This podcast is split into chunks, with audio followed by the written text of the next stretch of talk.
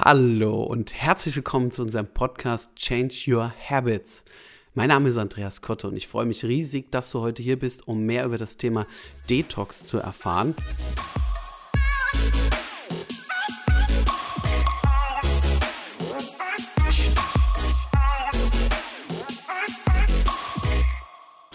Und an dieser Stelle würde ich mich riesig freuen, wenn du einfach vielleicht auf Instagram mal reinschaust. Dort haben wir auch einen Beitrag veröffentlicht, der über dieses Thema Detox geht. Das heißt, wenn du eine Meinung dazu hast, komm einfach mal vorbei und hinterlass mir da mal einen Kommentar. Ich würde mich sehr freuen, wenn wir dort zusammen diskutieren. An dieser Stelle kann ich eine Sache schon mal komplett vorwegnehmen.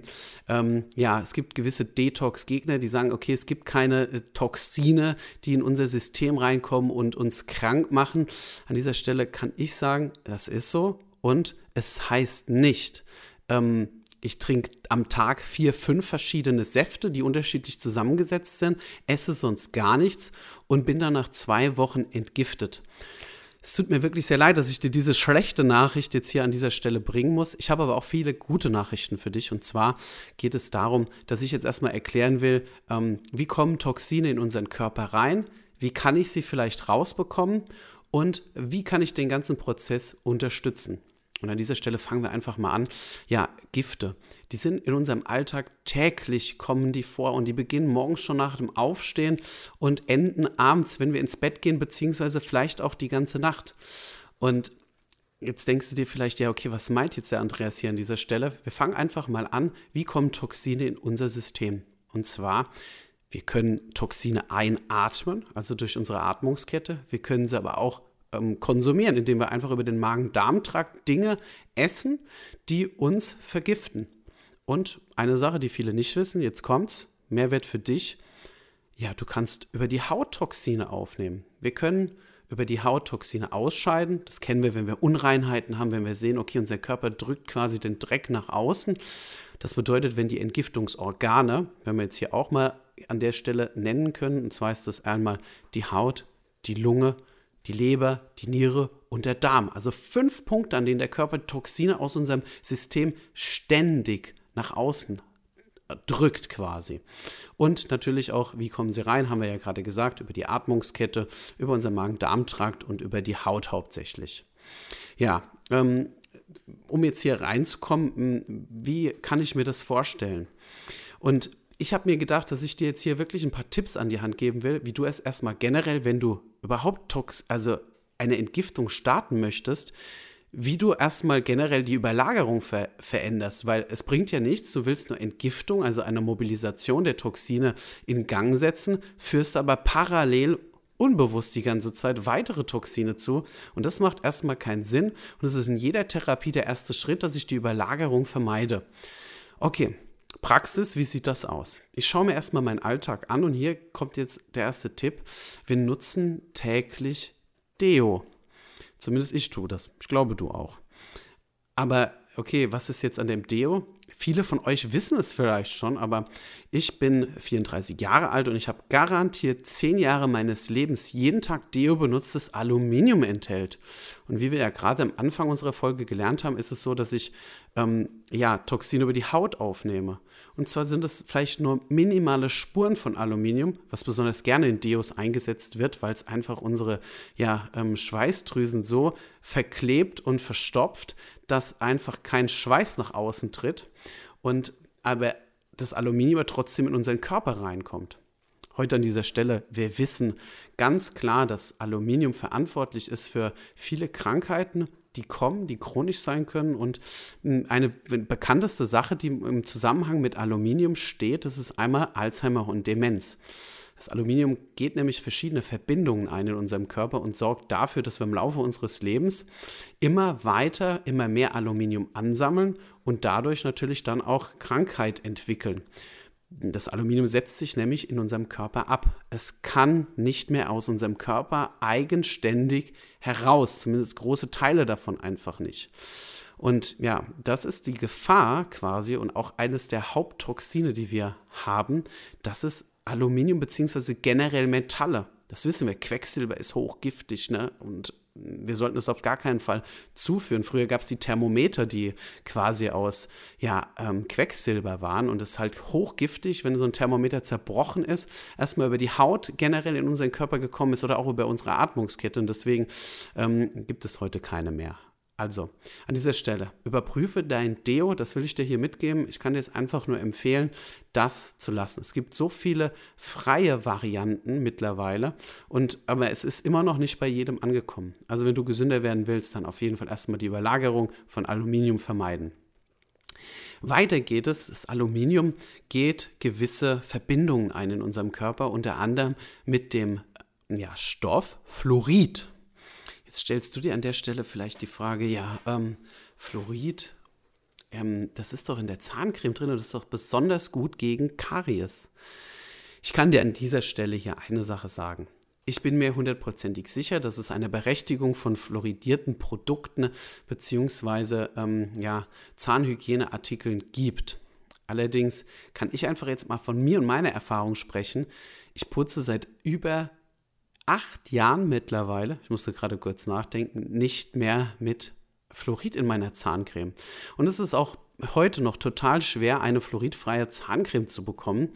Die WHO hat 2013 ähm, eine, ja, eine Untersuchung bzw. ein Schreiben veröffentlicht, in dem halt auch ganz klar vorgeht, dass wir Fluoride nicht brauchen und sie nicht essentiell sind.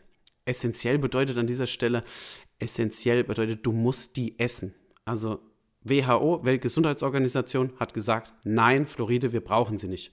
Auch vielleicht ein ganz interessanter Effekt an dieser Seite ist, dass die Schweiz zehn Jahre das Trinkwasser sogar fluoridiert hat und dazu die Kariesrate im Land untersucht hat. Nach zehn Jahren haben sie das eingestellt, weil es keinen Einfluss hat. Jetzt musst du dir hier an der Stelle vielleicht mal die Frage stellen, ja, der Grund mit Karies ist richtig und wenn du empfindliche Zähne hast und sowieso dazu neigst, ähm, ja, Karies zu entwickeln, solltest du es vielleicht jetzt nicht weglassen. Allerdings glaube ich ganz feste daran, dass unsere Ernährungsgewohnheiten eher für das Karies verantwortlich sind und einen viel größeren Hebel haben, das zu vermeiden, als über die Zahncreme da präventiv irgendwas zu tun. Auch Fluoride sammeln sich in unserem Körper an und die verlassen den nicht mehr. Und da kommt jetzt diese Verbindung, die Aluminium eingeht.